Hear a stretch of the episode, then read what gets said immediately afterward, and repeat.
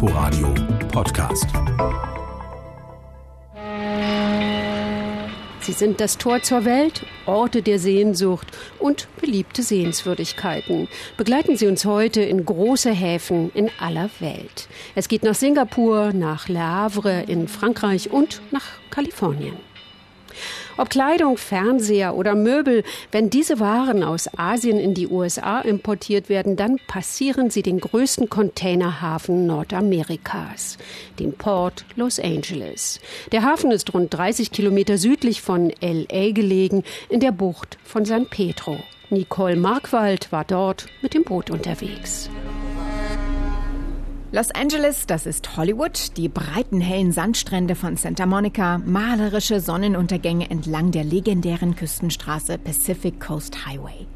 Wer mit einem Kreuzfahrtschiff in Los Angeles anlegt, landet am Port of Los Angeles. Jährlich werden eine Million Touristen durch den sichersten Passagierschifffahrtskomplex der Welt geschleust. Doch an den Arbeitsplatz von Philip Sanfield verirren sich die Touristen eher selten. Dabei hat er sein Büro nur wenige Schritte weiter. Klar, wenn man an Kalifornien denkt, denkt man an Hollywood und so weiter. Aber hier ist das Handelstor zu Asien. Und so wie die Importe aus Asien in den vergangenen Jahrzehnten gewachsen sind, ist auch der Hafen von Los Angeles überproportional gewachsen. Und damit seine Bedeutung. Mehr als 35 Prozent aller importierten Güter kommen hier und und dem nebenan gelegenen Hafen von Long Beach, rund 30 Kilometer südlich vom Stadtzentrum von LA, an. Das muss man sich so vorstellen wie zwei nebeneinander liegende Flughäfen, erklärt Sanfield. Er ist der Sprecher des Hafens. Wir stehen in Konkurrenz bei der Auftragsvergabe aber wir teilen auch viele Sachen. Uh,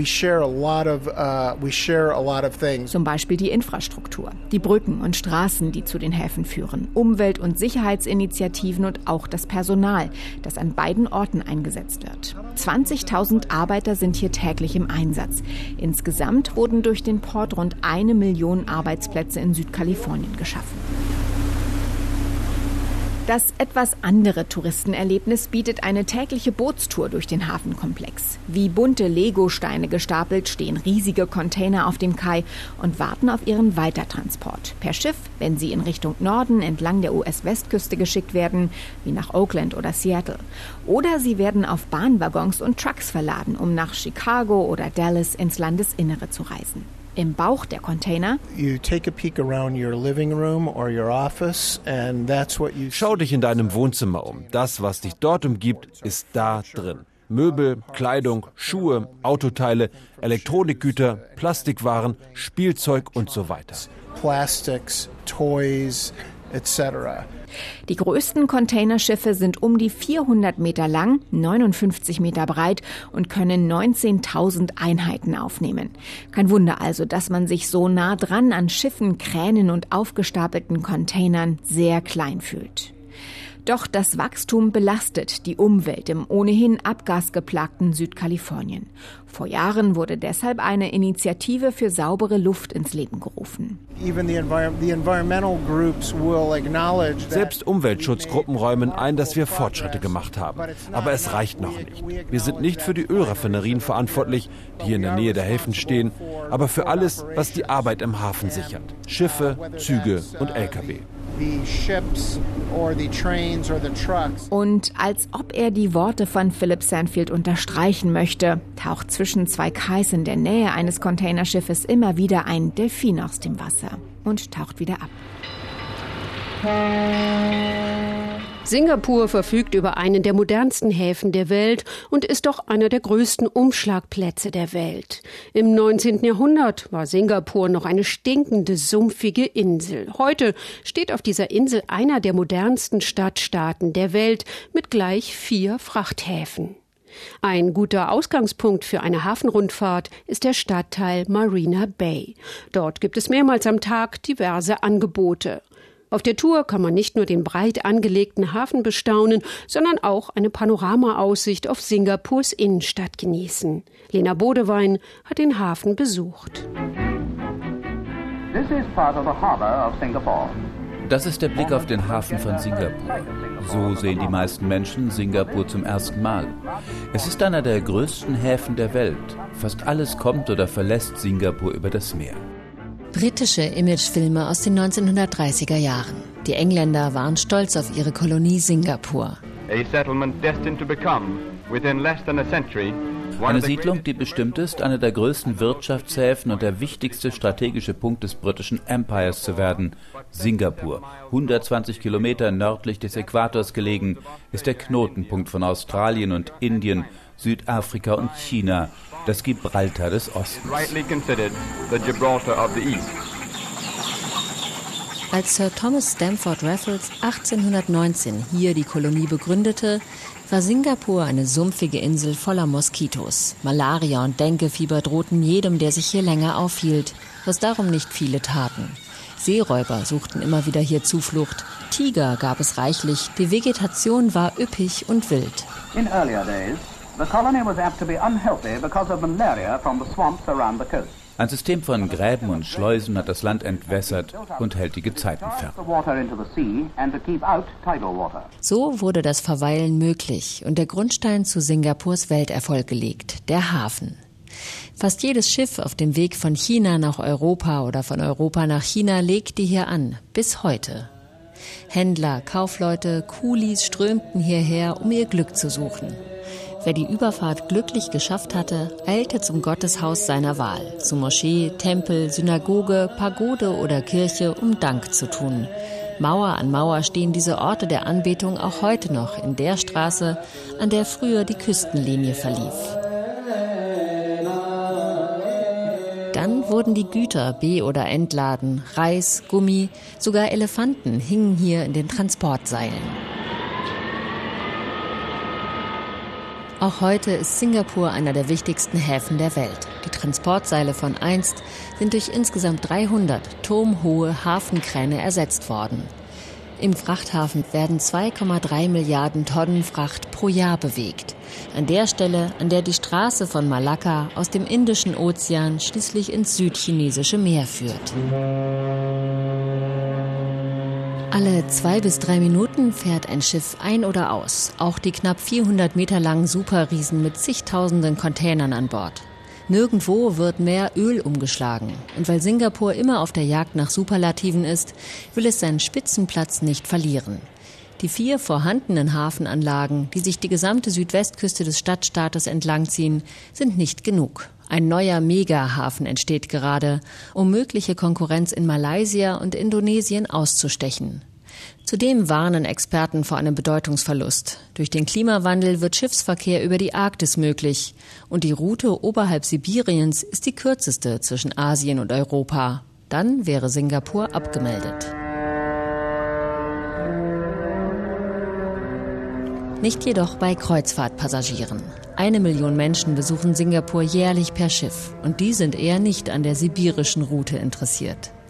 Die Attraktion ist die Schönheit des Schmelztiegels in den Tropen, heute wie damals.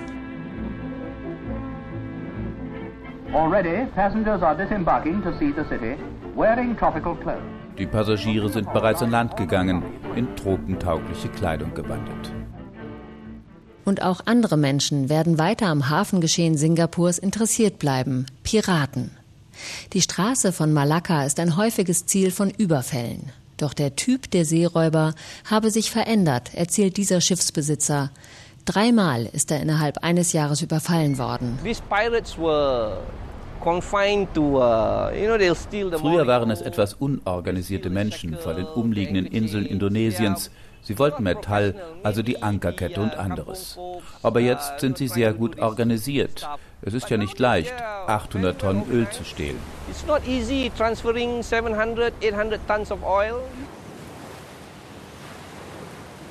Unterdessen sehen Spaziergänger und Jogger vom East Coast Park aus Hunderte von Schiffen, Tanker, Fischkutter, Stückgutfrachter im Meer vor Singapur liegen. Sie warten auf neue Aufträge, werden aufgetankt oder wollen sich einfach die hohen Liegegebühren sparen.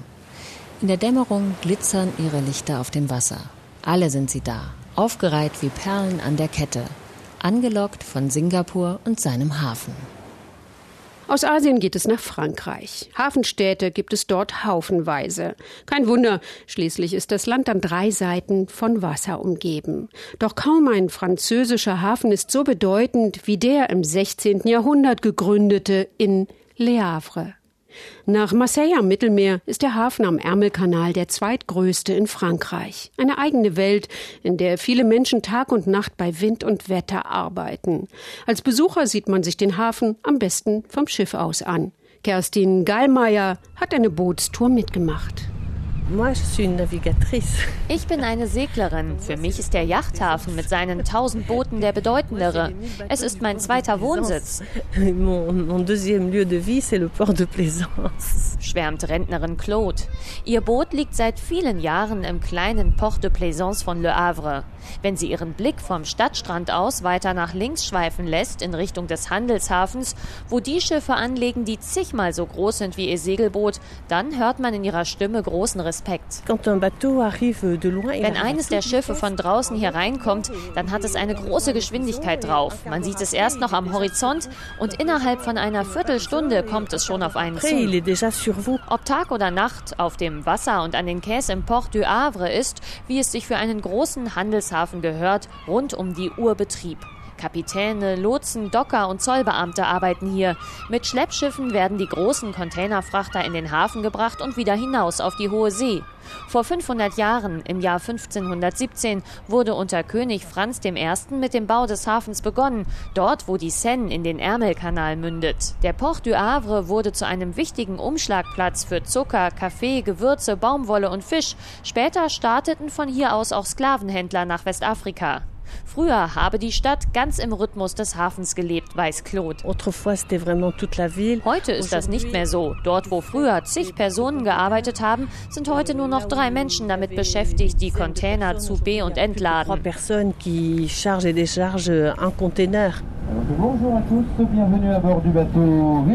Auch Kapitän Charles Le Gardiens Arbeitsplatz ist der Hafen von Le Havre. Er steuert zwar keinen der großen Frachter, aber mit ihm zusammen können Neugierige die Welt des Hafens entdecken.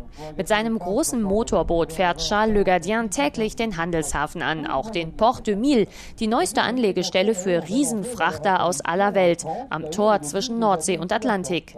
Im Zweiten Weltkrieg wurde der Port du Havre zusammen mit dem Stadtzentrum zerstört und danach wieder auf und immer weiter ausgebaut. Heute können auch die größten Containerschiffe der Welt hier anlegen, schwärmt Charles Le Gardien.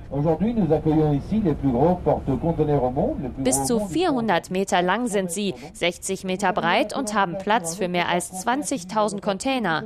Die meisten Frachter kommen aus China. Gerade allerdings wird einer aus Hamburg entladen, erklärt Kapitän Charles Le Gardien seinen Fahrgästen. Euh,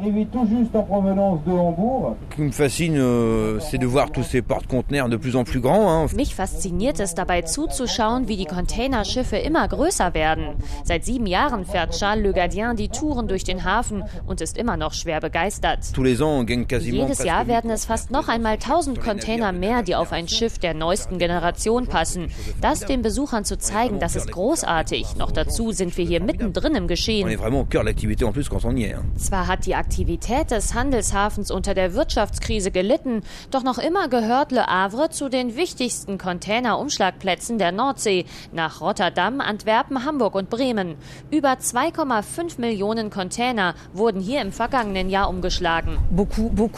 Für mich steht der Hafen für viele Arbeitsplätze, viel Handel und natürlich eine Weltoffenheit, sagt François Françoise aus den Vogesen, die mit ihrer Familie auf dem Schiff von Charles Le Gardien den Hafen besichtigt. Ich wollte meinen Enkelkindern diese großen Schiffe zeigen, die die Container transportieren. Ich finde es wichtig, das mal gesehen zu haben. Und das kann man nur vom Schiff aus machen. Rund 6000 Schiffe legen im Hafen von Le Havre im Jahr an und fahren ab. Als Ladung an Bord haben sie Tonnen an Erdöl und Kohle, Autos, Elektrogeräte und Möbel, aber auch Handtaschen und Kleidung. Kleidung. Und bei einer ganz speziellen Ware kann sich Le Havre sogar Weltspitze nennen, betont Ausflugskapitän Charles Le Gardien genauso stolz wie schmunzelnd. Der Hafen von Le Havre ist der wichtigste Hafen weltweit für Wein und Spirituosen. Daran müssen wir festhalten und es vielleicht noch weiter ausbauen. Donc il faut se le tenir et il faut encore peut-être le développer encore plus. Häfen in aller Welt. Das war unterwegs. In der nächsten Woche reisen wir dann nach Italien. Danke fürs Zuhören. Am Mikrofon verabschiedet sich Tina Witte. Inforadio Podcast.